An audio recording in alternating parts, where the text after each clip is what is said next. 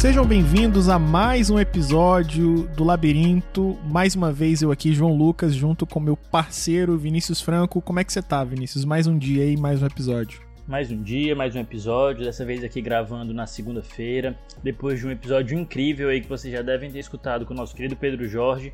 Dessa vez a gente sai um pouquinho ali da parte econômica, vai aqui para política, que é um tema bem que a gente gosta bastante, e eu tenho certeza que mais uma vez vai ser extremamente produtivo. É, um detalhe que a gente tá numa maratona de gravação de episódios, né, para fazer esse primeiro bloco aí, já tem, enfim, algum material para as pessoas que conhecerem o nosso podcast terem, né, para escutar, enfim, porque às vezes a pessoa olha ali, só tem um, dois episódios e ela não consegue absorver bem é, o que, que é né, a ideia do podcast. Então a gente resolveu gravar esse bloco de episódios logo no começo. Inclusive, eu nem editei ainda o episódio do PJ que você falou, mas obviamente quando a pessoa estiver ouvindo esse, já vai estar publicado.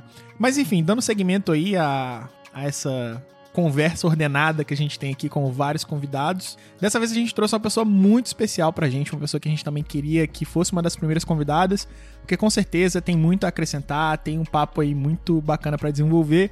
Jéssica Peixoto, Jéssica, seja muito bem-vinda. Como é que você tá? Oi, gente, muito obrigada. Eu tô ótima. Inclusive, é um prazer enorme estar com vocês aqui hoje. Admiro demais os dois e quero muito construir esse podcast aí, divulgar, porque Labirinto já é o podcast que eu mais escuto. Acho que se o Spotify lançasse aquelas playlists de final de ano para ver qual você mais escuta, vocês estariam em primeiro. Valeu, obrigado.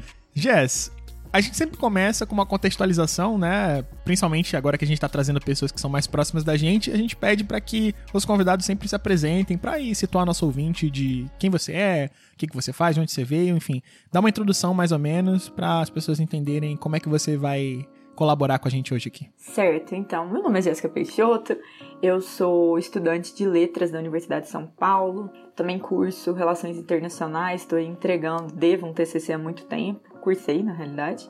E eu sou apaixonada no debate competitivo, assim, acho que ultimamente o debate competitivo tem me, me resolvido bastante quem eu sou. Eu sou bicampeã brasileira do Castro Alves do CBD, também ganhei alguns torneios lá fora, como Coimbra, Lisboa. É, e sou muito apaixonada nesse esporte e também tenho muito prazer de ter conhecido vocês nele, né? Além disso, eu sou aluna Renova da turma de 2019, sempre fui muito apaixonada por política e no Renova pude descobrir ainda mais as razões da minha paixão, paixão e também aprender mais sobre o sistema político brasileiro.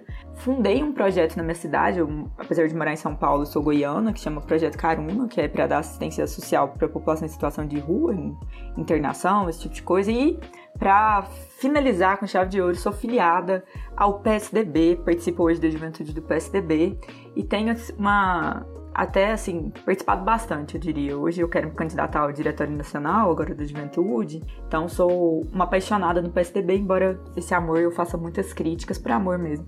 Também participo do Lola, que é um grupo de mulheres liberais que está na política agora, acabou de ser fundado nos meios jurídicos mesmo. Então é isso, assim. Política, debate e um pouquinho de literatura. Pois é, Jess, esse resumo aí, ele introduziu bem pro nosso ouvinte o porquê que a gente trouxe você aqui. É uma, um assunto que eu particularmente tenho muita curiosidade, com certeza sei que muita gente também tem, de como é que funcionam essas, essas coisas, assim. O partido político em si, ele é mais antigo, né? Uma instituição mais antiga, mas essas escolas políticas como Renova que você citou são coisas mais novas, mais recentes, que muita gente ainda não sabe como funciona, enfim, só ouve falar e abrir um pouco desses bastidores para quem quiser ouvir, enfim, até tem, ter interesse de participar, independente da ideologia política, pode ser uma oportunidade interessante. E, e aí a gente vai começar um pouco o nosso podcast nessa área, né? Como é que tu despertou o teu interesse, assim, qual foi a tua primeira experiência com um projeto desse tipo político? Se foi com partido, se foi numa organização independente, enfim, quando que tu despertou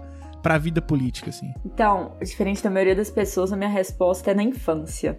É, eu cresci numa cidade do interior de Goiás, que é Anicuns, e morei lá quando eu tinha 7 até eu ter, acho que 12 anos, 13 anos. E em cidade do interior, política é regra, assim, é uma coisa que as pessoas se envolvem muito, tem muita briga, discussão. E a minha família sempre tava assim, envolvida, próxima aos candidatos, tinha defesas muito contundentes, e esse foi meu primeiro grande interesse, assim, despertou em mim uma curiosidade um tanto quanto infantil de defender um candidato, de falar sobre isso, de falar na escola. Então, assim, eu comecei a desenvolver esse amor por política mesmo aos 8, 7 anos, e, e assim foi, claro, que antes muito ingênuo, sabe? Eu lembro que tinha um candidato que a minha família não gostava de jeito nenhum, que era o Lorival, o Dr. Lorival, inclusive do PSDB. e assim, tinha um outro que era o Valto, que era do PDT, então, minha primeira campanha política foi pro PDT, ironicamente. E eu, assim, eu era apaixonada. Quando o Lorival chegou a ganhar, não, o Valto, eu chorava. Chorava, fiquei muito triste. E logo veio a eleição presidencial, que era entre os candidatos do PSDB e do PT no caso naquela época o, o, Serra e o Alckmin, e eu me encantei muito por eles com o passar do tempo, pela ideologia do partido, pela, assim, estudando o PSDB eu fui me encantando cada vez mais, e vinha também de um estado que, óbvio, tem isso, é um estado que o PSDB tinha muito força, na figura do ex-governador Marco Perillo, então eles foram meus pontapés iniciais, mas a partir dos 15 eu já comecei a estudar mais o próprio partido e ter um certo apego maior. Fui me desiludindo com o tempo em relação ao partido, não nego, e fui achando outros movimentos como Renova, que embora não tivessem ali uma identificação partidária, tinham um ideal assim de, de qual política nós queremos para o Brasil, de formação teórica política mesmo, porque eu julgo ainda muito importante. Então, isso me permitiu abrir muito meus horizontes. Mas eu diria que esse início da minha vida, com essa proximidade com a política, me deu gosto pelo debate, pela discussão, por acompanhar políticos. Então, embora infantil, eu acho que é a grande razão da política ser uma paixão na minha vida é isso. Eu sempre achei muito bonito que uma pessoa fosse eleita e ela mudasse as realidades de outras pessoas, que ela pudesse ajudar as pessoas, que ela pudesse construir uma trajetória dentro de uma cidade, principalmente ali onde eu via, para ajudar quem mais precisa, para dar oportunidade para determinados setores. Então, quando eu tinha assim, uns 9 anos, eu tentei com, fazer uma biblioteca, que a gente tinha uma biblioteca em Nikon, mas ela era muito ruinzinha, eu tentei melhorar isso, eu peguei doação na escola. Então, assim, eu tive uma construção quando criança que eu acho que possibilitou muito que eu tomasse gosto pela política. Cara, é engraçado que eu, eu me identifico em algumas coisas que tu falou, assim, eu acho que essa parte da, da comunicação eu também tive um despertar é, desde pequeno, mas isso acabou me levando para outras coisas, né? Eu acho que mais para área jurídica, enfim, é, de estar tá trabalhando com pessoas mesmo. Eu nunca fui uma pessoa muito idealista e eu, talvez isso tenha me afastado da política, mas algo interessante é que quando eu era pequeno, eu era viciado em assistir horário eleitoral, cara. Não sei se tu tinha essa experiência. Mas eu ficava olhando, tipo assim, meio canalizando o que as pessoas falavam, naquele pensamento de criança ali, ver se fazia sentido ou não, se era uma proposta legal, ou aqueles candidatos meio cômicos que tinham é, um tempo atrás. Hoje tem bem menos, mas. É, sei lá, quando eu era criança tinha muito. É, Franco, tu. Quando tu era pequeno também, tu era ligado em política, meio, mesmo que seja de uma forma assim, incipiente, tu tinha algum contato?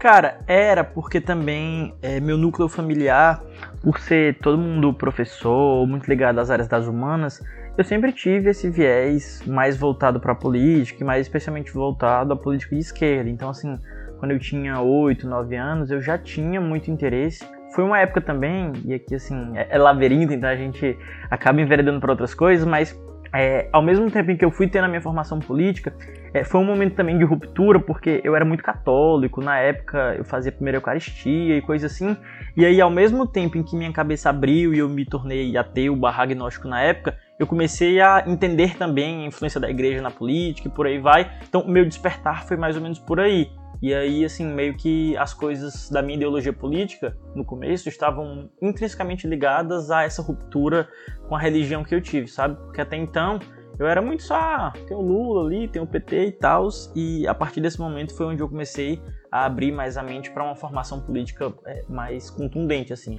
Ainda na época Caramba. dos blogs do Orkut, é, fui, fui, formado pela geração lá da Ateia, sabe, assim, no começo do Facebook.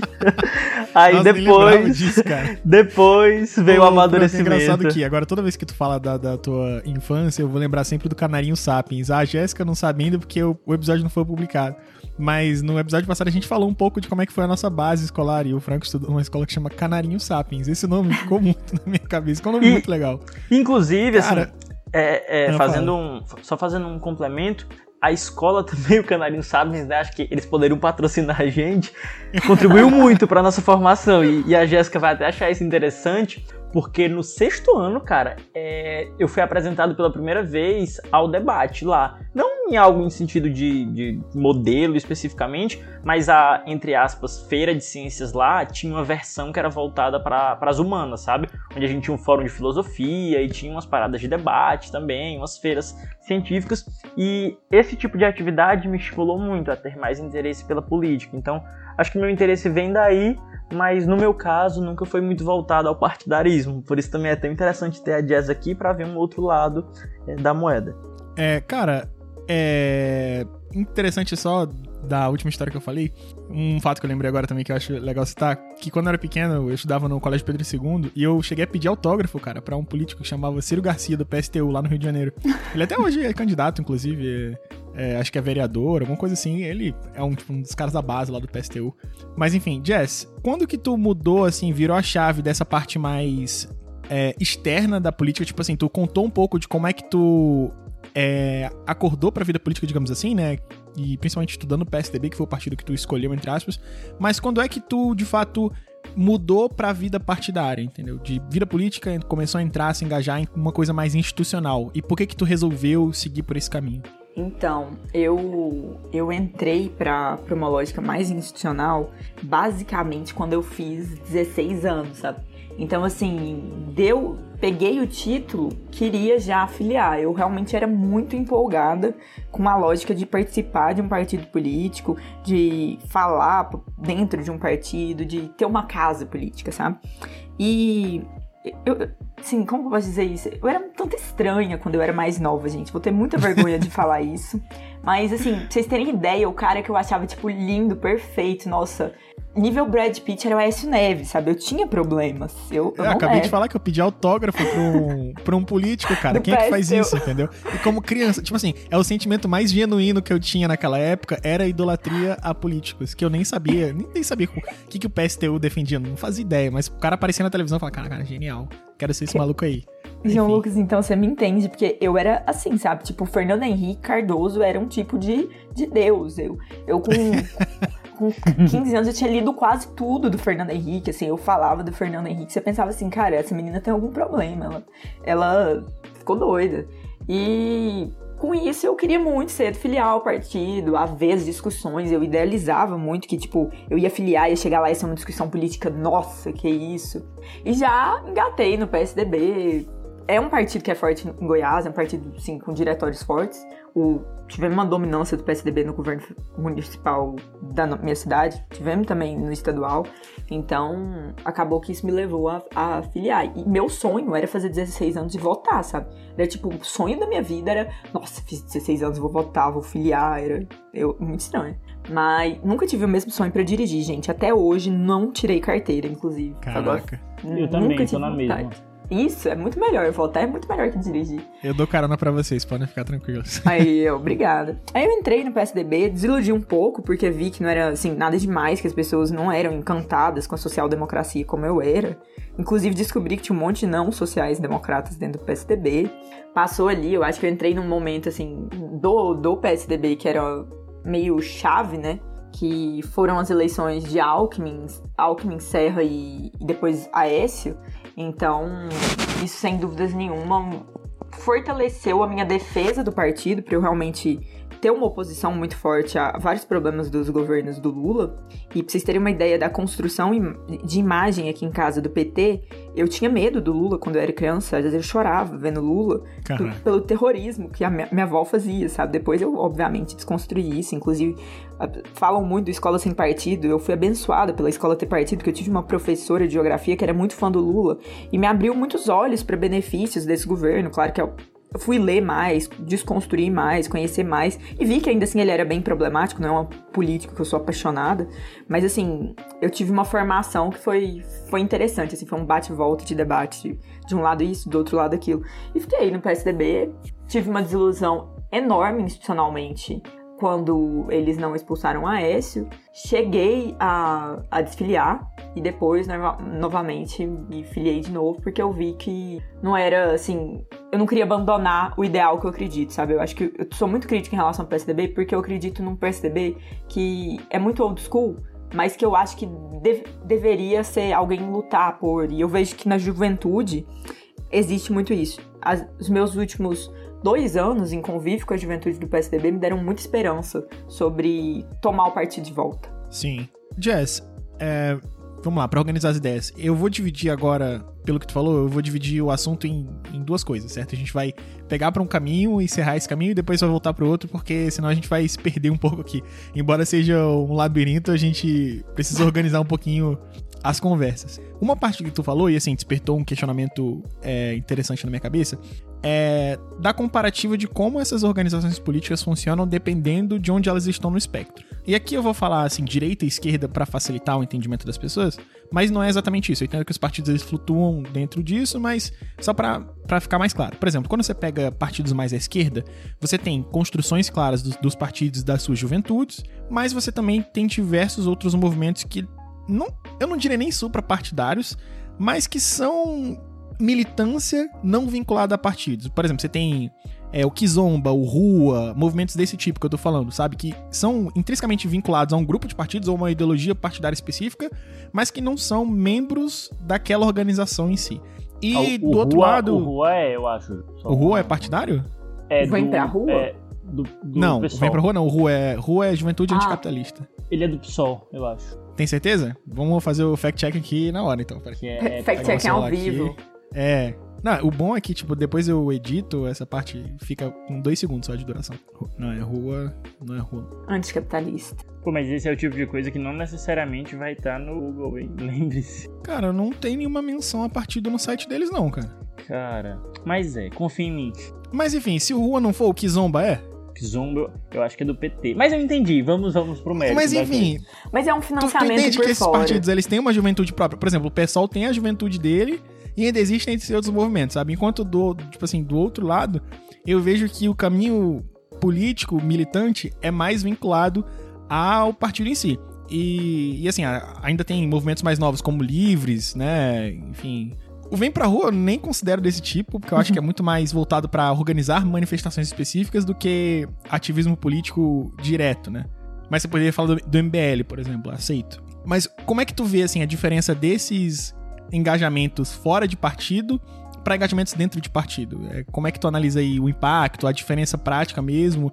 E, enfim, contar um pouco para as pessoas que, que têm interesse ou que observam o engajamento político, qual é a diferença desses dois mecanismos? Eu acho que quando a gente olha para os mecanismos institucionais dentro do partido, acaba que, de certa maneira, você tem que ser um pouco complacente no tipo de crítica que você faz. Então, assim, eu diria que dentro das juventudes, a lógica também engloba a defesa do partido, momentos em que esse partido pode estar errado.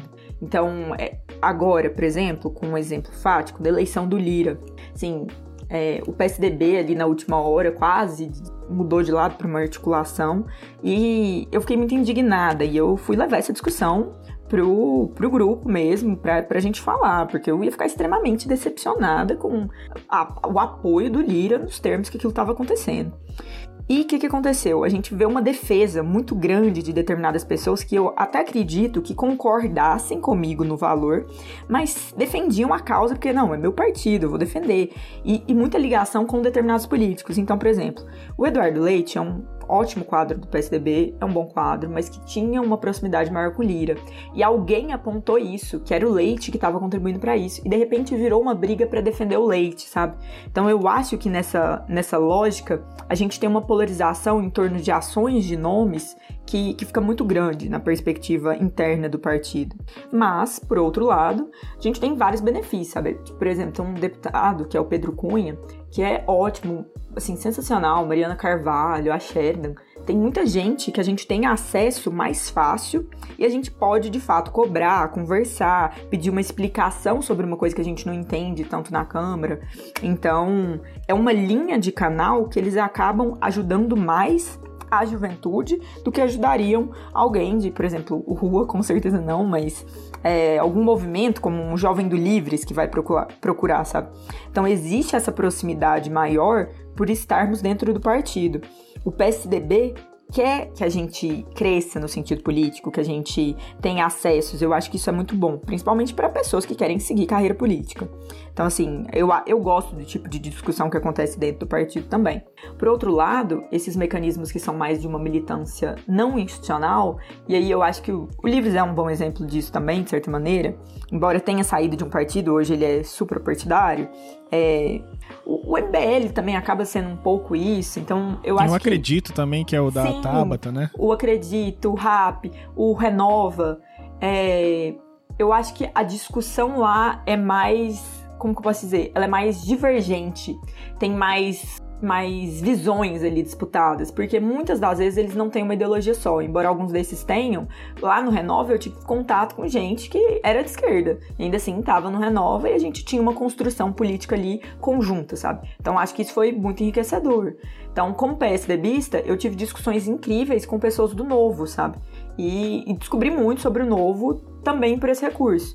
Já em grupos como Livres, que tem uma ideologia ali por trás que é o liberalismo, a gente tem discussões que são muito mais focadas nas ideias, nas ações, do que em defesa de um, de um grupo, de uma medida mais efetiva.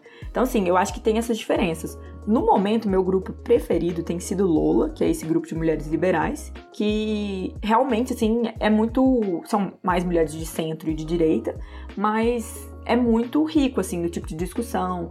É, eu sou uma crítica constante do novo por algumas questões, e tem muita gente do novo lá dentro que fica defendendo o novo, e eu faço uma crítica, a pessoa, tipo, repassa ao novo a crítica que eu fiz. Então eu tenho visto um processo muito legal nesses mecanismos não institucionais também. Eu acho que o melhor para quem ama política é, é estar nos dois, né? Sim. Mas assim, pelo que tu explicou, eu percebi que é um, é um benefício, um malefício meio que de bancada mesmo. É como se você fosse um político que tem a bancada lá e se por um lado você ganha do, da perspectiva institucional de ter mais gente movimentando determinadas pautas e você é, conseguindo se aproveitar dessa movimentação para ganhar mais força. Por outro lado, se você não concorda, às vezes você também vai ficar enfraquecido porque você tá contra o movimento dessa Sim. massa, entre aspas, da bancada, né? É desse Cara, jeito. bem interessante. Um, uma coisa, o, o, uma coisa engraçada.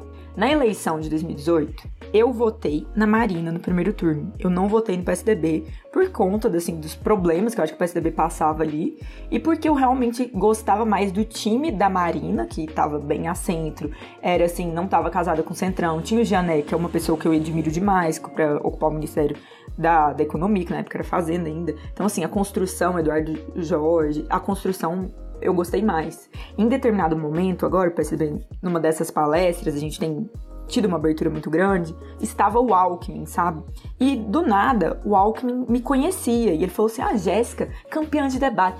E assim, me assustou muito, porque, cara, o Alckmin me conhece como assim? Então, tipo, eles estão me dando voz dentro do partido, eles, eles são muito solícitos comigo. Em determinado momento, eu senti vergonha, porque no meu Instagram ainda tava lá, estava todo tipo, todo tipo de prova que eu apoiei a Marina, sabe? Então eu pensei, nossa, será que eles vão achar que eu tô traindo o partido? E, e eu tenho muito medo disso, porque não gosto do Dória muito, não gosto. E eu critico isso, sabe? E a gente vê a juventude criticando isso, mas às vezes você fica meio dividido, sabe? Tipo, é, é um, uma sensação, assim, estranha. Porque parece que institucionalmente você pode sim ter uma limitação, embora a gente não queira.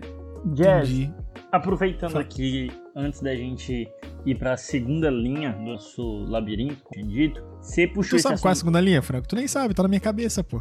Como é que tu não, sabe sim. que a gente vai pra segunda linha depois? Antes, antes de ir pra ela, pô, pra todos os efeitos, uma hora a gente vai. Que você ainda não sabe qual é, né? Tá, mas então uma, hora a gente, uma hora a gente vai pra ela. Beleza. É, tá, mas antes da gente ir pra ela, a gente vai pra minha outra linha. Que é, assim, é, essa discussão sobre Dória, sobre é, a política assim, do governo mesmo de São Paulo, ela acabou se enviesando muito por essa coisa de Butantan, de Covid e tal. É, e eu sei, pela sua concepção pessoal como um todo, que você tem ressalvas com tal Dória e tal. Mas como é que tu avalia a atuação do PSDB assim, a nível de São Paulo? É, eu faço essa pergunta também porque você falou um pouco já de Goiás, mas para a gente do Ceará ainda é um pouquinho distante essa realidade de um estado onde o PSDB domina, sobretudo porque aqui a gente tem força PT, PDT e aí eu queria que tu avaliasse tanto numa perspectiva geral, o que, que tu acha realmente do governo do PSDB a nível de São Paulo, e sobre essa força também política, como é que é isso lá em São Paulo. Então, sobre o PSDB no geral, quando quando ali na eleição de 2018, se tinha um político que eu não gostava pela postura, assim, comparável ao Bolsonaro, era o João Dória. Quando foi anunciado até antes que o Dória tinha ganhado França, chorei muito, porque assim, o Dória é um cara que entrou no PSDB disputando o que o PSDB era com quem fundou o PSDB, sabe? Ele teve brigas genuínas com líderes do PSDB que eu tenho extrema admiração e me inspirei politicamente, como o próprio Alckmin, como o Fernando Henrique, como o Goldman. Então, houve muito isso e, e foi foi desesperador ver que ele seria o nome mais forte dentro do PSDB. O Dória, como governador, eu acho que ele está sendo um governador mediano, é, em termos de segurança, em termos de economia, acho que ele está fazendo assim um trabalho ok. Não acho que é um trabalho ruim. Eu acho que ele tem algumas medidas, como por exemplo essa questão dos idosos, da mudança do passe, é, de tentar passar determinadas pautas, de aumentar imposto, que são muito complicadas, mas ao mesmo tempo eu vejo assim que ele está rodando a vacina com dinheiro de São Paulo. Então, de certa maneira, isso também é compreensível mas não é um político assim que estaria mentindo se eu falasse que, nossa, admiro demais o Dória. Mas a gente vive numa situação assim tão anômica no sentido político no Brasil que de repente defender o João Dória ficou algo fácil para mim. Eu tô conversando com a minha avó, ela odeia o Dória porque ela é fã do Bolsonaro. Então, sim, eu vou defender o Dória. Porque ele tá fazendo o mínimo, sabe? Ele, tá, ele rodou a vacina, isso tá acontecendo. Embora ele tentou, em vários momentos, mexer dentro da USP, fazer algumas coisas que iam enfraquecer, sabe, a universidade pública. Ele, ele comprou agora um outro lado, e ele foi inteligente em comprar esse outro lado, sabe? Então, de certa maneira, ele enfraqueceu muito internamente o PSDB tem um racha muito grande dentro do PSDB nesse sentido, entre as linhas do, do FHC, do, do Mário Covas e do que o Dória representou hoje, que é mais esse. Não é bem a social-democracia, é muito mais um neoliberalismo seco. Então, isso acontece muito. Mas quando eu olho para São Paulo, por outro lado, tem o Bruno Covas, que eu acho que genuinamente defende vários pontos do, do avô dele. Então, isso é inspirador, mas em determinados momentos parece que ele vai cooptado pelo Dória. Então, o que eu descobri dentro da PSB é que é um jogo mesmo. A, a política é, envolve muita concessão dentro dessas ideias, desses pontos. E sobre Goiás, a gente teve um domínio do PSDB que não existe mais, assim, que eu me referia é que a gente teve um Marconi Perillo, que foi governador do estado, assim, acho que Marconi se reelegeu duas vezes, foi mais de 16 anos governador, e foi pego aí num processinho de corrupção, foi preso, assim, a prisão dele não foi ok. Normal, acontece, é. né? Quem nunca? E aí ele perdeu o cargo para Senado, mas assim, é um nome muito forte, sabe? Assim, Marconi melhorou muita coisa aqui em Goiás. A educação no meu estado é muito boa e a transformação veio dele, sabe? Esses dias a gente estava até olhando aqui uns índices para um trabalho da faculdade. Realmente, eu fiquei, assim, sorta, cara. Fez muito pela educação nesse ponto. Mas tem suas falhas também. Então, no meu estado, o PSDB, quando eu cresci politicamente, era muito forte. Mas com o passar do tempo, claro, a crise ali, o final, o PSDB saiu muito arrasado do impeachment. É, depois, gente, depois que o AS foi pego naquela gravação, o PSDB não expulsou o AS, o PSDB merecia perder público. Não era nem questão assim de. Ele merecia. Foi ridículo, ainda é ridículo. Ainda é um grande problema que eu acho. Nisso até eu concordo com o João Dória. Porque assim, é feio, é ridículo a gente deixar essas coisas acontecendo. Sim. Nessa nessa perspectiva ideológica, assim, tanto pelo que tu falou durante aqui o episódio já, mas também pelo, pelo que a gente te conhece de fora, tu é uma pessoa, assim, muito ligada aos valores. Acho que até pela forma com que tu conheceu o PSDB, né? Esse conhecimento mais ligado mesmo ao que o partido representava do que as pessoas. Então, como tu não entrou por nenhuma linha de pessoas específicas, nenhum, nenhum líder te puxou, tu se conectou com o partido pelos, por esses valores iniciais. Mas, hoje em dia, e aí também fazendo uma conexão com o que a gente já falou, cada vez mais a gente vê pessoas não, não diria descredibilizando partidos, mas se importando menos com esse tipo de coisa. Então, alguém, quando vai se candidatar, a pessoa geralmente forma a sua ideia política, o seu projeto fora do partido e instrumentaliza um ou outro partido para poder conseguir a sua candidatura. Enfim, chega lá, é, faz faz o seu, o seu plano e se o partido eventualmente não acolher ou discordar, ele muda tranquilamente. Que foi, por exemplo, se a gente pegar o exemplo maior, foi o que aconteceu com a Tabata. A Tabata falou: ó, não, não quero concordar com o partido, se o partido quiser me expulsar, beleza, vou procurar outro. E essas pessoas, principalmente as que vêm desses movimentos é, suprapartidários, né, e que depois de passar pelos movimentos integram partidos, não tem essa mesma conexão, né? É, como é que os partidos hoje, e assim, tu vai falar pelo PSDB, mas eu acho que isso também pode explicar um movimento mais amplo. Como é que os partidos eles estão lidando com essa falta de engajamento, assim? Não é nem falta de engajamento, mas com a falta de importância que as pessoas dão ao partido político em si, que eventualmente pode enfraquecê-los institucionalmente. O que, que o partido faz para lidar com essas pessoas? Eu acho que os partidos, no geral, não estão fazendo absolutamente nada sobre isso. Eu acho que o Brasil é um país que precisa urgentemente de uma reforma partidária mesmo, assim. Nós temos mais de 35 partidos que boa parte deles representam uma mesma coisa, assim.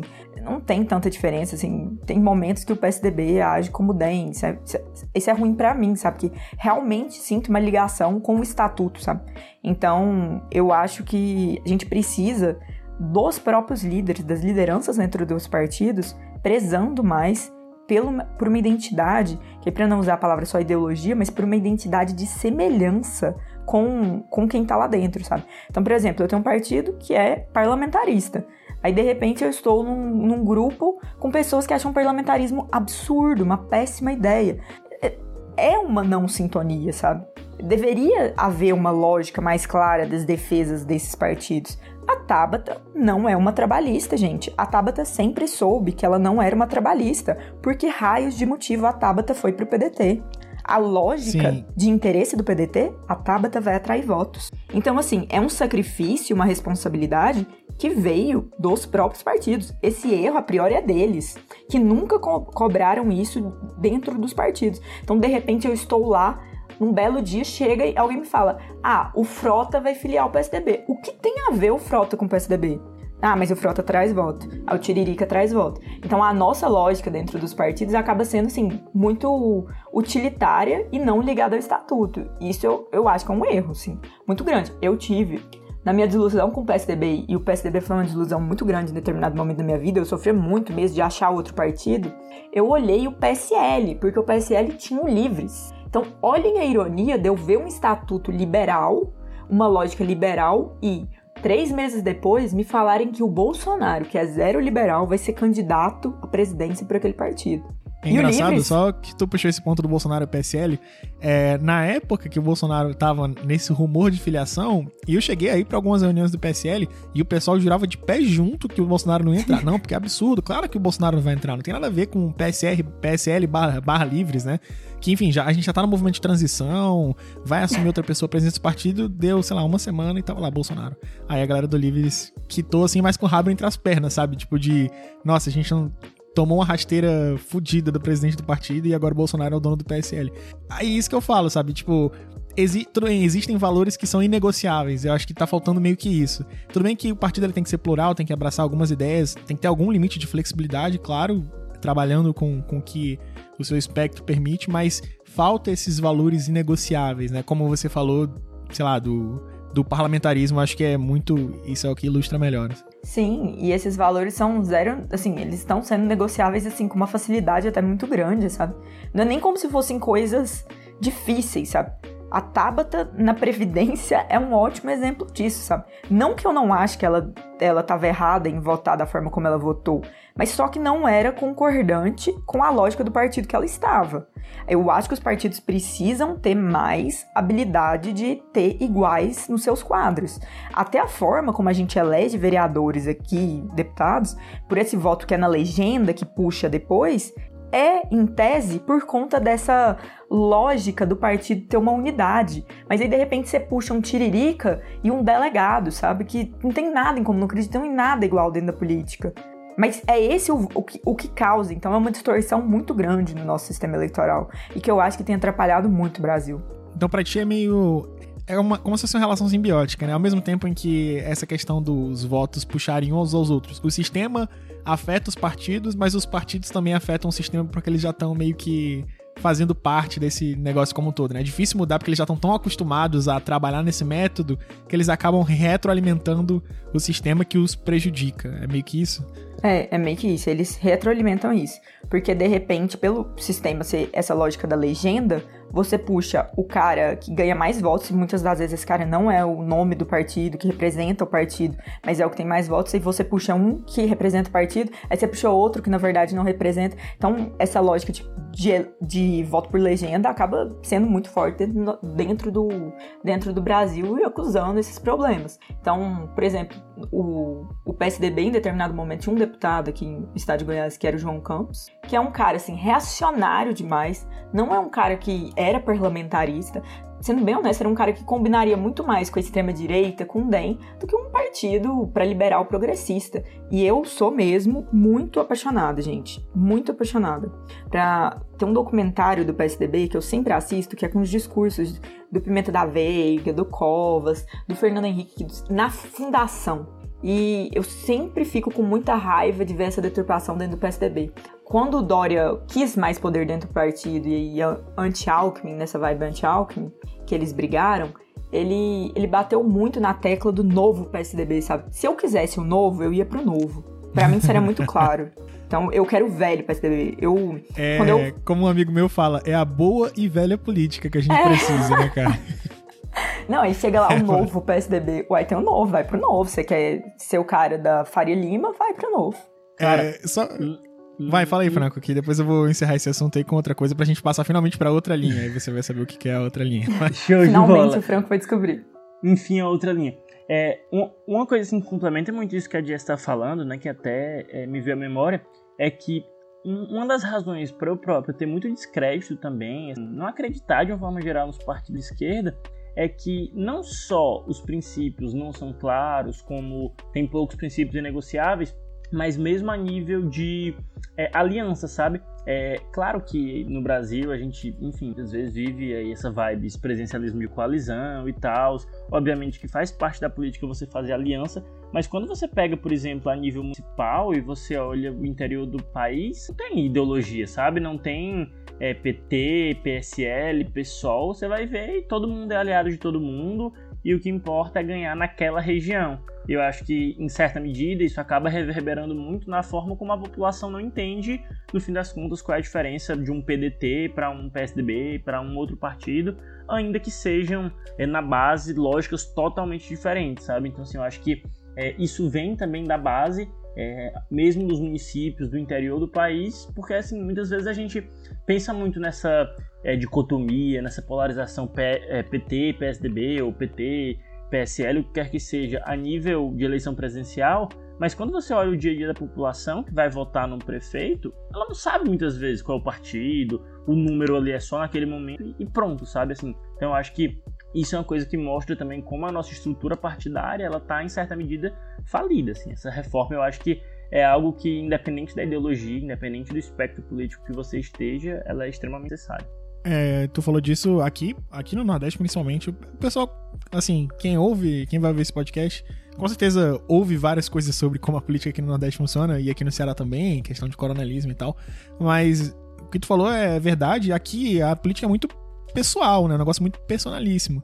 E tanto é que as grandes figuras políticas aqui do Ceará, né, que o que a gente tem mais propriedade para falar, já transitaram por diversos partidos e as pessoas sempre falam: "Ah, quem é o candidato do fulano? Quem é o candidato do Beltrando?". É muito ligado a esses esses padrinhos e quem como eles administram independente da legenda. E eles mesmos já circularam por vários partidos. Por exemplo, você tem os Ferreira Gomes aqui, que é o Cid, Ciro, enfim é, eles passaram por diversos partidos, é, mais conhecidos pelo PDT, até voltaram pro PDT agora, mas chegou uma época que eles eram o PROS, que era um partido só deles, meio que uma legenda que eles precisavam para concorrer aqui. Depois o PROS foi desocupado, porque eles ganharam vaga de volta no PDT, e aí quem disputou a última eleição pelo PROS foi justamente o Capitão Wagner, que é a oposição dos Ferreira Gomes, sabe? Chega esse ponto de, de realmente o partido político aqui só significar um, um critério que você tem que cumprir ali, um checkbox, para você conseguir oficializar sua candidatura, mas a galera não leva muito a sério. E talvez seja assim, e aí a gente pode refletir como isso se afeta em outros lugares. Claro que se você pegar São Paulo, essa cultura partidária com certeza deve ser mais forte, porque tem lá, ah, o PSDB é quem governa São Paulo. Enfim, tem estruturas mais fortes. Eu vejo também no Rio de Janeiro, que é onde eu morei, eu também tenho mais conhecimento, que os partidos eles se posicionam muito, né? E aí, mas eu, eu também pergunto como é que essa educação política das pessoas de se apegar mais a figuras é, do que a, a partidos em si, organizações, como é que isso também não incentiva os partidos a adotarem essa linguagem de comunicação mais personalista para convencer as pessoas e isso também criar um círculo vicioso que acaba prejudicando a, a institucionalidade como um todo. Tu, tu vê um pouco disso também, Jéssica, na política assim, sul-sudeste, que é o que tu tá mais próximo? Ah, acho que sim. Mas eu acho que é uma coisa muito, muito do nosso sistema também, sabe? Tipo, tem quando a gente estuda lá Brasil, Império, tem, tem uma frasezinha que é nada se assemelha mais a um saquarema que um Luzia no poder, que é falando que nada parece mais com um conservador que um liberal no poder. Então, tipo, a, a, lógica é que a gente está acostumado com uma política de negociata mesmo, onde os valores não são tão importantes. E é uma política de conveniência. Então, aqui em Goiás, eu, eu vi em vários momentos, assim, pessoas que eu acreditava que eram, que eram inimigos, assim, e no, quando criança, eu até pensava que era, era sério, sabe? Sério, sério mesmo.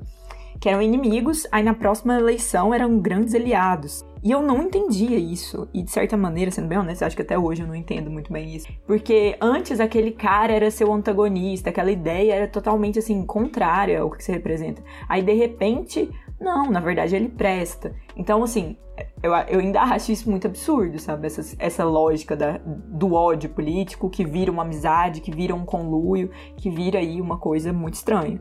A gente vê, a gente vê isso em nível municipal, estadual, federal, sabe? Então eu acho que é, é mais sobre a ocasião a política no Brasil do que sobre idealismo, sobre o que você acredita. E eu acho isso muito ruim. Sim. É, e para fechar essa, essa parte da ideologia, eu vou pegar um ponto que tu falou um pouco antes sobre reforma política, né? E você falou que existem muitos partidos no Brasil. É, não sei exatamente qual foi a conexão que você fez em relação a isso, mas se a gente for pegar essa, essa crise identitária e a fragmentação que ocorre dentro dos partidos, principalmente com essa, com essa questão de valores inegociáveis que a gente falou um pouco antes, se a gente olhar para sistemas como dos Estados Unidos, por exemplo, que é bipartidário, ok, que existem partidos menores ali, mas majoritariamente bipartidário, também existe, existe uma fragmentação muito forte dentro dos partidos. Você olha o Partido Republicano, tem lá o Tea Party, que é tipo muito mais é, conservador, tem outras alas ali dentro. Ok, que isso se, isso se agravou agora com o Donald Trump dentro do Partido Republicano, né? Mas o próprio Partido Democrata também tem várias alas que eu acho que entra, um pouco, assim, flerta com essa ideia de valores inegociáveis. Já que os grupos eles precisam encontrar espaço dentro dessa estrutura partidária que não tem muito espaço, então eles acabam criando esses grupos e esses grupos têm muita força dentro dos partidos, as primárias principalmente, considerando o método em que os, em que os candidatos são escolhidos lá. Então, voltando nesse assunto de reforma política, só para fechar esse, esse arco da ideologia do podcast, tu acha que realmente reduzir o número dos partidos é algo determinante para fazer esse modelo mais identitário funcionar? ou, ou não? Tu acha que a gente consegue atingir esse objetivo dentro da estrutura e do número atual de partidos que a gente tem? Eu, sim, veementemente sou a favor de reduzir.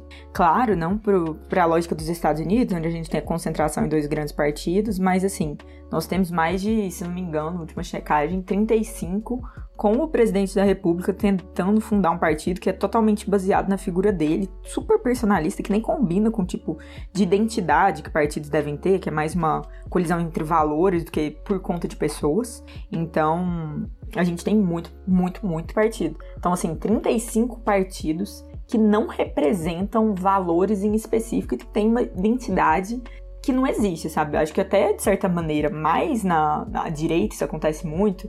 O, se a gente pega ali o DEM o PMDB, as diferenças são muito pequenas, sabe? Então eu acho que a gente gasta muito dinheiro no nosso sistema partidário. E eu acho que a gente tem um benefício aqui, que é se a gente faz uma reforma partidária, diminui o número de partidos, e aí vamos um número assim, chutar aqui, achômetro mesmo, alguma coisa que eu já li. É, se a gente deixa esse número em 15 partidos, se a gente deixa esse número em 20 partidos, a gente já diminuiu bastante o número de partidos. E a gente diminui também o gasto com esses fundos partidários, o que pode aumentar a lógica desses partidos utilizarem até melhor esse tipo de dinheiro para mostrar o que eles representam, quem eles são, fazer uma defesa assim dessa, dessa unidade maior no sentido político do que eles defendem. Sendo honesto, eu acho que 10, 15 partidos é mais que suficiente para a lógica que opera dentro dos partidos no Brasil. E eu acho que muito desse racha entre partidos que a gente tem é por conta de uma coisa que vocês falaram. O personalismo dentro dos próprios partidos. Então, o PSDB surge por conta de uma briga dentro do PMDB. E depois, uma briga no PSDB faz o PV surgir. E, e assim vai, sabe? É uma cadeia assim, super constante de pessoas que têm problemas dentro dos partidos e vão trocando ou até mesmo fundando partidos. O Bolsonaro é um excelente exemplo disso. A Heloísa Helena com, com problema do, dentro do PT, na fundação do PSOL. Então, assim, determinadas lógicas eu acho que são legítimas e são ideologias diferentes, são visões políticas diferentes. Mas há muitas que são semelhantes, fundando partidos para ter ali um escopo político diferente, sabe? Então, por exemplo, cidadania, em termos de ideais, muito parecido com o PSDB. Inclusive, flertei com cidadania em vários momentos por conta disso. Era o antigo PPS, mudou o nome porque PPS é coisa socialista. Aí virou cidadania, né? Eles é sério, gente. Não, e tá na moda agora partido sem nome de partido, né? Sim, tipo Democrata, cidadania. cidadania e tal. Foi uma, o Macron, né, que começou isso na França, usou o En Marche como movimento, aí o, os movimentos ganharam força, tipo Renova, acredito. Aí começou, né, partido tipo patriota, cidadania, solidariedade, sabe? Sim. E eu acho que a gente tem que diminuir mesmo. Eu não vejo um, um caminho melhor, não. E aqui a gente tem financiamento público. Eu acho que a dominância desses dois partidos a não possibilidade de criar novos, assim, um racha muito grande dentro do Partido Democrata dentro dos Estados Unidos, porque não acontece. É porque é, é muita renda, assim. A lógica de você se eleger presidente por o número das doações financeiras do setor privado lá é muito mais fácil dentro desses dois partidos. Aqui não acontece tanto. Aqui, com o fundo público, toda essa lógica mais restritiva de doação, eu acho que é um sistema melhor do que a gente vive hoje. Beleza. É, então, Franco, pra, é, a gente tá encerrando esse arco aqui, essa primeira divisória, que era a parte mais de representatividade dos partidos, a parte ideológica, enfim, do que, que o partido ele representa para as pessoas e para quem faz parte dele. E agora a gente vai para a segunda vertente, que é como que ele funciona internamente. Tipo, o que, que a pessoa que tá num partido ela faz, é, enfim, qual o dia a dia de quem de quem faz parte de uma juventude ou mesmo de um partido, tipo assim, normal, não é normal, mas que é o sênior, né? Não sei como chama, é o, que não é a juventude, é o partido mesmo. Eu sei que a juventude faz parte do partido, mas é o cara que é um filiado comum, né, digamos. E aí, Jess, assim, eu queria que tu falasse um pouco mais de como é o teu dia a dia mesmo. Eu sei que não devem ter atividades diárias da juventude do PSDB, mas o que, que tu mais faz, assim, dentro da juventude? Como é que é a estrutura de cargos? Não sei se tem essa estrutura, secretaria, enfim. Dá um panorama pra gente aí de como é que é essa parte administrativa mesmo funciona. Tem, tem uma estrutura de cargos, os diretórios tipo, a níveis municipais, tem, tem toda essa lógica, nível estadual. Temos uma presidente nacional que é incrível, sou fã dela, Júlia Gereissati. Ela me dá muita fé e esperança no PSDB. É aí. parente do Tasso, ela? Sim, ela é incrível, gente. Sério, a Júlia, ela é ela é maravilhosa. Ah, inclusive conterrânea de vocês, né? Quase me esqueço. É. Ela é muito boa mesmo, agora mudou para São Paulo, é uma pessoa que me inspira muito, me ajuda demais. E assim, tenho profunda gratidão por tê-la conhecido dentro da juventude. Tem o Ítalo também, Guzmão, que é do, do Mato Grosso do Sul, também ótima pessoa, dá muito suporte, visibilidade, acho um cara sensacional. Eu não participo da administração da juventude, eu pretendo esse ano é, candidatar, aí há uma eleição, você, os cargos não são escolhidos, há uma eleição, a Júlia mesmo concorreu com o candidato do Dória e ganhou. Então a juventude ela tem uma tendência até maior ao PSDB, como posso dizer, mais conceitual, mais ali raiz. da fundação. É, PSDB raiz aqui. Aqui é social-democracia e progressista liberal. Mas dentro o que a gente faz muito são discussões. É, eu já tive a oportunidade de falar algumas vezes sobre temas que eu gosto, visões políticas, o PSDB tem o Teotônio Vilela também, que é um instituto de formação política. Eles me chamaram para dar um curso lá sobre defesa do parlamentarismo. Então, que é uma coisa que eu realmente acredito muito. É, e a gente tem muitas reuniões com pessoas que foram da juventude, pessoas que fundaram partido para discutir mesmo o que nós queremos, como que a gente vê a situação política. Então, o Bruno, que é o atual presidente, Bruno Araújo, a gente já, já tive a oportunidade de conversar com ele. O Pedro Cunha Lima, que é esse deputado que eu realmente, ele é da Paraíba, admiro demais, assim. Que é filho genuíno. do Cássio Cunha Lima, né? Sim, ele, ele dá muita atenção para as pautas da educação. É uma pessoa ótima de se discutir é, a Mariana também, pessoa excelente. Os próprios old school mesmo, o Fernando Henrique, tive uma oportunidade incrível, assim, de proximidade, assim, com, com, uma pessoa que eu tenho uma admiração muito grande, que é ele. Então, o Alckmin, o Serra. Então, a gente fala muito no PSDB sobre o PSDB, sobre o que a gente quer de partida, a gente tem muita troca entre nós. E também essa lógica de melhorar melhorar também a política, discutir a política, qual vai ser o posicionamento do PSDB. Então, é, isso acontece muito. Inclusive, é, há muito a discussão entre nós, sabe? Não é 100% concordante. Então, às vezes, quando eu vou expor uma coisa, tem alguém que vai discordar de mim nessa visão, naquela crítica, mas eu diria que é um ambiente de muito respeito, assim, institucionalmente falando. É, eu gosto das discussões da juventude. E lá dentro, assim, tem todo mundo é quem de fato quer seguir carreira política, quer se candidatar, ou tem gente que tá lá realmente só para aprender ou para influenciar de alguma forma as discussões sem ter uma pretensão de cargo político especificamente, seja cargo eletivo ou não, assim, secretaria, sei lá. Olha, sendo honesta, eu acho que a grande maioria tem uma vontade política assim de se candidatar mais, sabe? Então, quando eu comparo com Renova, que eu participei de uma turma voltada para vereadores e prefeitos, então assim, obviamente havia essa carga assim, ah, vocês devem querer se candidatar, mas eu mesmo nem queria, eu queria aprender. E eu vi outras pessoas que queriam aprender, então eu via o nível de comprometimento, eu acho que acaba, embora o Renova tenha mais trabalho, no sentido de você ler, fazer provinha, apresentar a, a formação, isso acontece no Renova, não acontece dentro do partido, é, eu vi muita gente que não, não, queria realmente se candidatar, que não estava no momento, e já internamente no partido, eu acho que a grande maioria tem sim almejado uma, uma carreira política, embora tenham alguns que só gostam da ideia mesmo, do ideal. De, de estarem lá, mas eu acho que na sua maioria, sem dúvida, pretendem ser candidatos em algum momento ou participam de algum órgão público que é por indicação, acho que isso também acontece muito, e estão próximos ao partido, sabe? Por conta dessa, dessa lógica. Sim. E, e o que, que você acha assim, que a pessoa mais perde quando ela não faz parte de uma juventude e depois, enfim, já passa a ser esse filiado comum, né?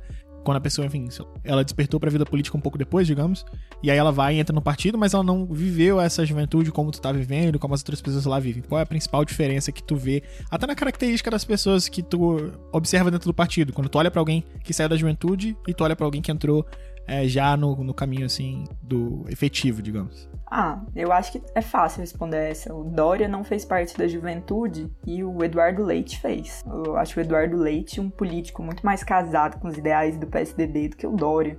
Eu acho que a construção política que a juventude permite e aciona e endossa em você é muito grande. E a sua participação acaba te fomentando estudar mais sobre esse tema. Acho que isso é algo que acontece na juventude. Eu tive o prazer de participar da da feitoria do, do plano de governo do Bruno Covas, fui convidada por ser da juventude. Tive, assim, coisa de sete reuniões discutindo propostas, o que, que a gente acha disso. Ó, tem essa medida que o Bruno fez em tal ano. Será que é bom mudar? Será que é bom tirar? Vamos avaliar aqui dados mesmo do governo dele, o que, que ele acertou, o que, que ele errou, o que, que a gente passa com uma supervisão do, do chefe da campanha dele, que era o Cobre. Então, tipo, muito interessante, sabe? Foi um momento, assim, que que foi muito legal. E não era só eu, era eu discutindo com uma menina que é da economia, com outro cara que é do RI, com uma pessoa que trabalhou com o Bruno nos últimos três anos e que tá, tá dentro do sistema ali, sabe como esse sistema funciona, dando insights de problemas que determinada medida teve, que determinada medida não teve, de níveis de engajamento da própria população.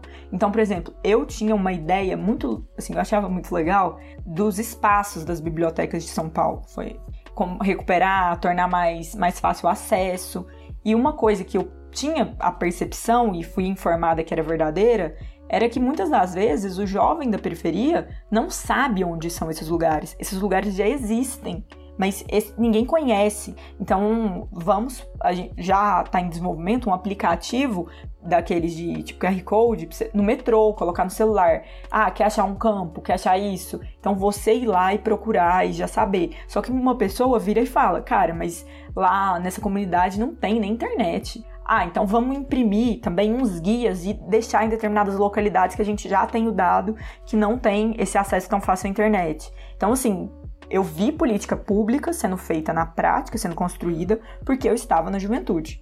Então, eu achei muito legal, achei muito rico, me envolvi muito na, na campanha e foi uma experiência incrível que eu vivi por estar na juventude. E para fechar, Jess, como é que a pessoa faz para participar da juventude? Enfim, quais são os critérios? Qual o limite de idade? Enfim, não sei como funciona. O que, que a pessoa, quem, o que, que ela tem que procurar para fazer parte de um partido?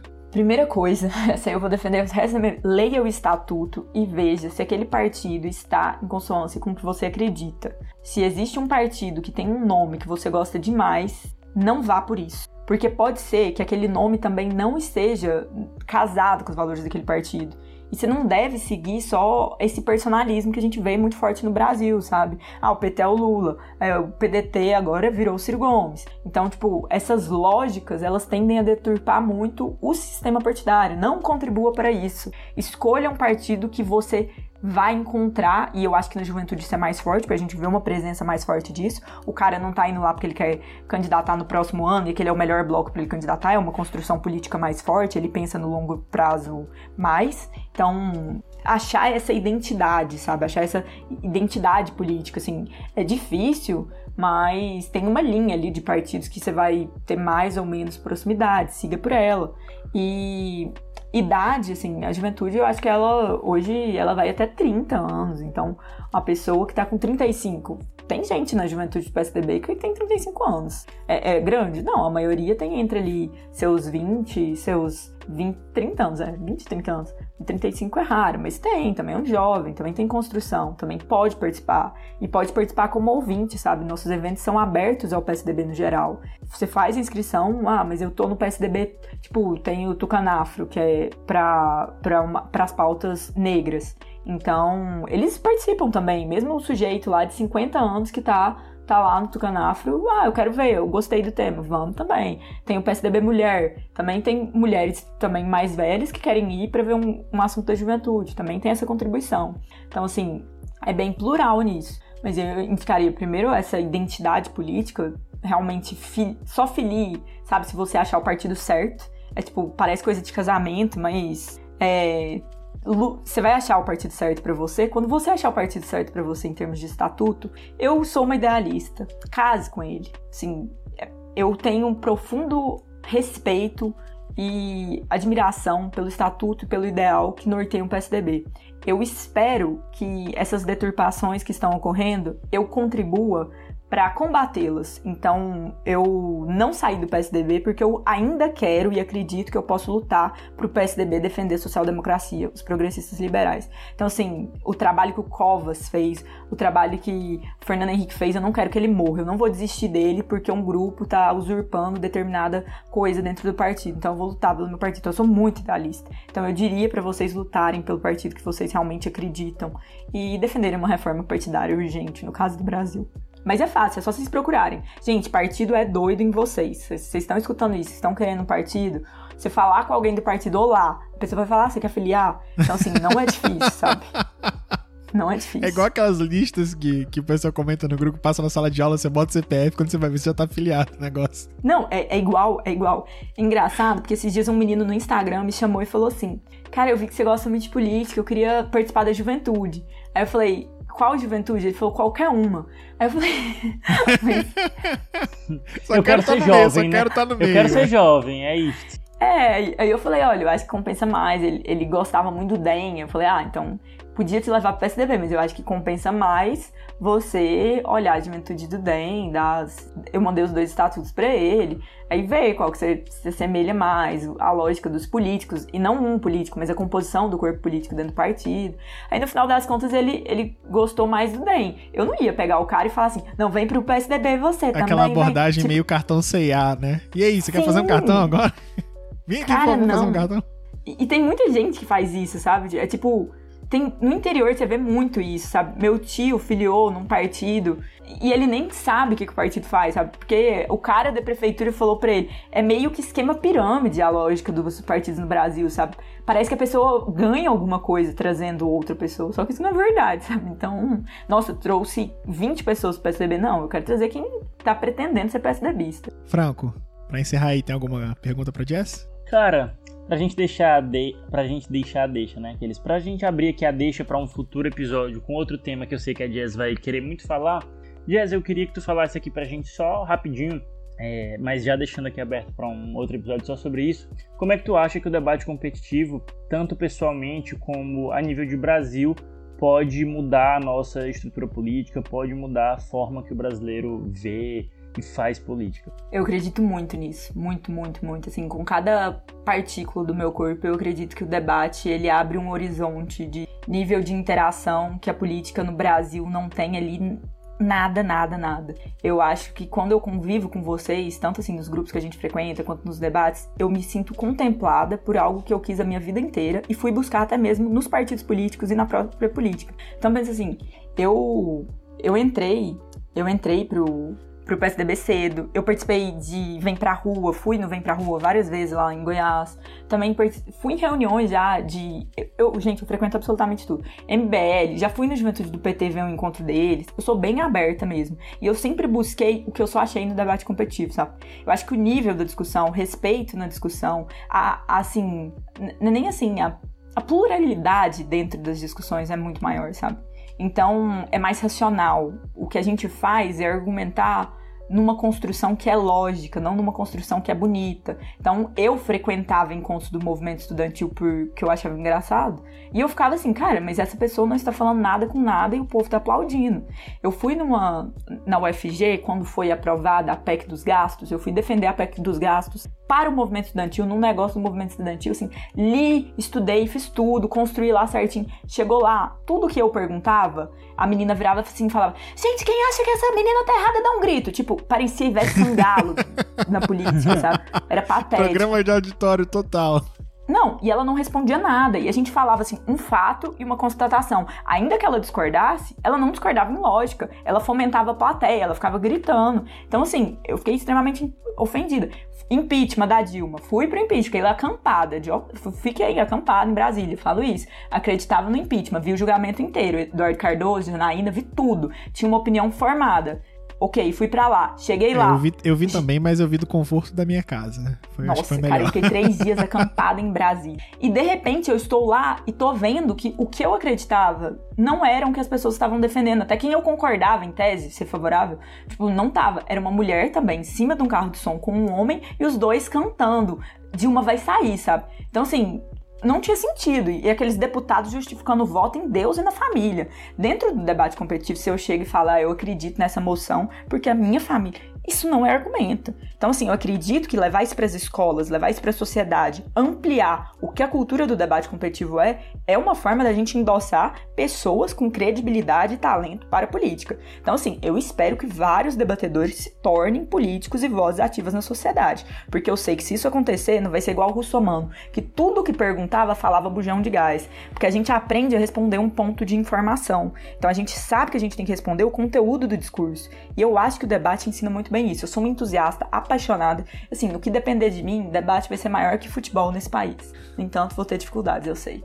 Jazz, iradíssimo. É assim, eu confesso que dessa parte de política eu gosto muito mais da parte da campanha. Marketing político é um negócio que, assim, que eu acho fantástico. Nossa, é bom demais. Eu queria, inclusive, tá nos planos aí. Eu tenho alguns amigos que participaram diretamente de coordenação de campanha nas últimas eleições. E talvez eu chame eles para trocar uma ideia de como é que se planeja a campanha, como é que você escolhe uma estratégia de comunicação, é, enfim, define uma persona. Porque é muito conceito, assim, do, de mercado, digamos assim, que você consegue aplicar numa campanha política, né? E essa, essa comunicação mesmo, como é que você atinge as pessoas e transforma essa parte idealista que a gente trouxe aqui em resultado, né? Em, em voto, que é o que vai possibilitar que você aplique essas, esses ideais, enfim, e, e, o torne prática, né? Torne política pública. Mas mesmo assim, cara, eu te agradeço por ter aceitado o convite, ter passado aqui essa hora com a gente, batendo papo, porque eu entendi muito, assim, e como eu falei, eu era um curioso sobre esse tema, e com certeza agora entendo mais sobre os, os partidos políticos, respeito muito mais as atividades deles e, enfim, entendo, entendo bem por que, que a gente precisa de uma estrutura como essa num país como o Brasil. Então, Jess, Abra o espaço para você deixar suas considerações finais, seu recado final. Tá contigo aí a palavra. A gente, antes de mais nada, muito obrigada. Assim, achei uma experiência muito boa participar do podcast com vocês. Eu tenho certeza que o Labirinto vai ser um podcast que vai dar muito certo. Tenho curtido muito o que eu tenho visto. E assim, por fim, eu acho que queria passar uma mensagem de valorização dos próprios partidos da instituição partidária, sabe? As crises que a gente vive no Brasil, em institucional, também tem muito a ver com os partidos serem fracos. Isso parece contraditório, porque os partidos têm dinheiro, mas em termos assim do que eles poderiam ser, do que eles propõem, eles são muito frágeis institucionalmente ainda. Quando a gente olha o Partido Democrata nos Estados Unidos, ele tem séculos, né? Aqui no Brasil nós temos partidos muito jovens, assim, o MBD mais velhinho, assim, porque depois foi readequado, mas ainda assim os outros partidos são muito jovens. E eles saíram dessa lógica da juventude, de serem partidos assim, mais frágeis, para de repente serem os maiores partidos do país. Então, PT em 10 anos teve um salto gigante. É, o PSDB é a mesma coisa. Então eu acho que dentro disso, a formação dentro dos partidos, no sentido do que eles se propõem, do que é dever deles, de defesa da democracia, de quais são as pautas, de credibilidade dos nomes, de quando você tem um cara que é pego num esquema de corrupção, como a S for, você ser obrigado a tirar esse cara do seu quadro, não importa quem ele seja, neto de quem seja, não são ainda uma força dentro dos partidos. E eu acho que a sociedade está descredibilizando ainda mais os partidos. Então isso explica porque o Renova tem crescido, isso explica porque o Livres, o Acredito tem crescido, sabe? Existe um desgosto muito grande com as instituições partidárias e essa troca constante, sabe? Tem gente que troca de partido igual troca de roupa. Então eu acho que a gente tem que ter uma postura mais séria no encarar de um partido, tanto de lutar pelo que você acredita, mas também de fortalecer que é uma instituição legítima dentro do sistema democrático que precisa ser, assim, reformulada talvez, mas assim, não é o problema do Brasil. O problema do Brasil não são os partidos políticos. A gente precisa fortalecê-los, inclusive nesse sentido de uma reforma partidária, dar importância para isso. Mas são instituições da nossa democracia que são fundamentais e eu indico que vocês encontram a sua, encontrem a sua, porque é um crescimento muito grande e é uma troca muito grande tá dentro de um partido político. Franco? Jazz, incrível o papo, muito obrigado mesmo, assim, foi é, não só um momento para matar a curiosidade, mas que também é, me deixou tipo, bastante motivado a ver, é, assim, por incrível que pareça, mesmo sendo muito interessado por política, li qualquer estado, vi, não sei se sequer como é que funciona, e claro, vou ler de alguns partidos, mesmo que, por exemplo, interesse em qualquer tipo de filiação, não só eu acho que conversar contigo foi um incentivo muito grande para que a gente leia para quem quer se filiar e tá ouvindo aí, independente do espectro político, mas até mesmo é importante a gente, enquanto cidadão, enquanto eleitor, ler para mim entender o que está acontecendo no nosso cenário político a nível nacional e, sobretudo, até mesmo a nível municipal, né? Que foi algo que eu comentei aqui no nosso podcast. E aí também deixo aqui mais uma vez aberto o convite para que a gente volte a conversar aqui pelo labirinto mais uma vez. Inclusive, é, deixo já aberto o tema de debate competitivo, que eu sei que você é um entusiasta, você pode falar um pouco mais da sua experiência. Em outro aí vai ter briga aí para quem vai gravar esse episódio com a gente, viu? Muita gente vai querer, Mas... vai querer ser o porta-voz dos debates. Verdade, verdade. Dá Mas, sete minutos para cada um. e ver quem faz e, e, ver quem faz o melhor, né? Já mistura com o de competitividade tóxica. Cara, Valeu, Jazz, obrigado para todo mundo que ouviu. Enfim, é isso. Na verdade, é tudo isso, né? Foi bastante coisa que a gente falou. Mais um episódio bem robusto e ao mesmo tempo muito leve. Se você tá ouvindo a gente pela primeira vez, eu te agradeço muito por ter ficado até o final com a gente. Tem mais episódios aí para você é, ouvir e aprender muito, assim como a gente aprende durante os episódios. Eu tenho certeza que você vai aprender bastante sobre vários temas, enfim. Tem muita discussão aí para vocês explorarem. Se você tá ouvindo a gente no Apple Podcasts, lembra que tem a ferramenta de você avaliar o podcast com as estrelinhas, e isso ajuda muito a gente a ficar bem ranqueado na plataforma e a mais pessoas escutarem esse episódio ou outros episódios e, enfim, ajudar a gente a levar essa mensagem para mais gente que esteja interessada, esteja procurando é, agora a gente não tá em época de eleição, então esse tema de partido fica um pouco mais embaixo. Mas o episódio vai ficar aí. É um documento, digamos assim, né? para que no futuro pessoas procurem e encontrem essa orientação que eu tenho certeza que é atemporal aqui o que a gente falou. E se você também tá em outras plataformas, não tem problema, segue aí a gente, já é o suficiente para você receber as nossas notificações e ficar atento sempre que a gente lançar novos episódios. A gente vai tentar manter um padrão de episódios semanais, é o que a gente consegue é, enfim, adequar a nossa rotina, a rotina dos convidados. Acho que fica bem legal esse modelo e, e oferecer um assunto interessante para vocês, com certo tempo para vocês também pensarem, digerirem, formarem opiniões, porque o que a gente quer fomentar são as discussões saudáveis, enfim. Quer que tanto vocês quanto a gente saiam pessoas melhores de cada episódio. E não esquece de entrar em contato com a gente lá pelas redes sociais, o Instagram e o Twitter, labirintopod, para você mandar sua mensagem, sua opinião, se você concorda ou discorda, para sugerir temas, enfim, falar o que você quiser, que a gente vai estar tá atento lá para te responder e até mencionar às vezes, se a sua mensagem for bacana, a gente pode até trazer aqui para um dos próximos episódios. No mais, encerramos por aqui. Valeu, Jess, valeu, Franco. Até a próxima, pessoal. Valeu!